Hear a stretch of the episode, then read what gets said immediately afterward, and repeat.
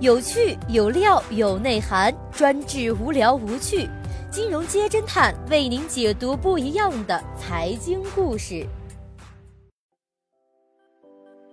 最新关注到的是小学文化的他如何策划五十亿的沃克理财传销骗局。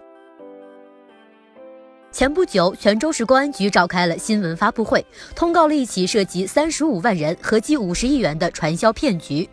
传销骗局并不让人意外，让侦探君感到意外的是，骗局的始作俑者只有小学文化程度，而且受骗人群里边还有不少的高学历人士，其中的荒诞颇值得玩味。这个传销平台叫做沃克理财，创始人是王良妙。骗局说到底还是传销的套路，不过套上了互联网电子币的外衣。小伙伴们，如果嫌太长不想看的话，那么沃克理财的规则简单来说就是设计了一款 CPM 币。如果每币两美金，每天就上涨零点零六美金。当这个币涨到四美金时，就可以拆分成两个币出售，每币还是两美金。如果侦探君花了二十美元购买了十个 CPM 币，拆分一次变成二十个币后卖给其他的投资者，可以赚二十美元。如何保证币价一直涨呢？也只能靠不断吸纳新的投资者进来接盘。当你手拿一堆币却无法发展下线时，这个游戏也就结束了。这很明显就是传销嘛！但是贪婪的人性往往战胜理智，不少自称高学历的人群也会为沃克理财辩白，甚至在晋江公安宣布批捕沃克法人代表之时，底下依然有无数疯狂的拥趸。王良妙是福建省晋江市金井镇人，家庭条件一般，父亲下岗之后回家种田，养活一家五口人。王良庙也只有小学文化，开过摩的、黑车，搞过私借，也做过六合彩小庄家。在村民看来，他就是个爱财的小混混。小混混消失了七八年，二零一四年再出现的时候，已经开着车牌四个九的宾利。有人说，他消失的这段时间去了广东干了传销，传销的经历锻炼了王良庙的口才与传销技巧，成为他狂揽巨资的武器。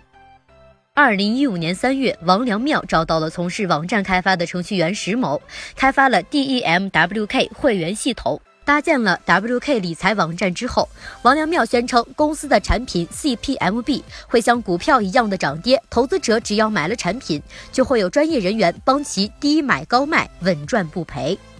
身边的亲朋首先加入了他的团队，互利之后又去发展会员。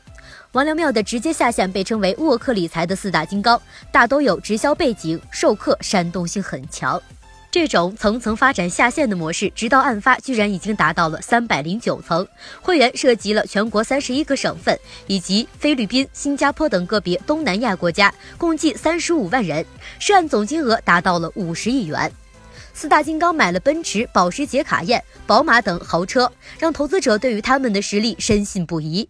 王良妙在厦门也买了豪宅，并且投资了几千万元购买理财产品，账户被冻结时还有六亿多元。王良妙注册了一家福建沃克理财生活信息科技有限公司，自己担任法人代表。只是刚开的沃克生活馆刚装修好不久，东南亚和中国澳门的各位股东正来此开股东大会，他就被抓了。小学文化的混混到五十亿传销骗局的始作俑者，抬着王良庙往上爬和使他跌落的都是人们的贪欲。你要他本金，他要你利息的道理说起来是很容易，但是面对放在眼前的巨大诱惑，谁都会有侥幸的心理。雪崩到来时，每一片雪花都觉得自己没有责任。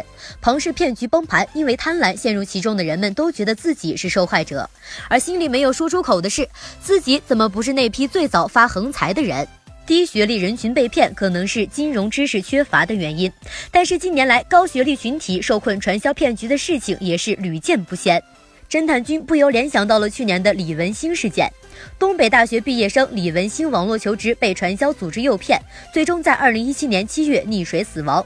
该事件在网络上引起了上亿人次的关注和讨论，也让政府部门开始对非法传销活动进行了全面打击。年轻生命的逝去令人惋惜。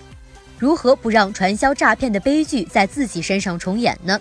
除了擦亮双眼和自己的贪婪做斗争之外，也可以关注金融街侦探，多多了解金融诈骗的套路。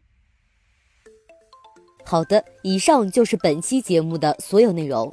要想了解更多价值内容，欢迎订阅“金融街侦探”微信公众号。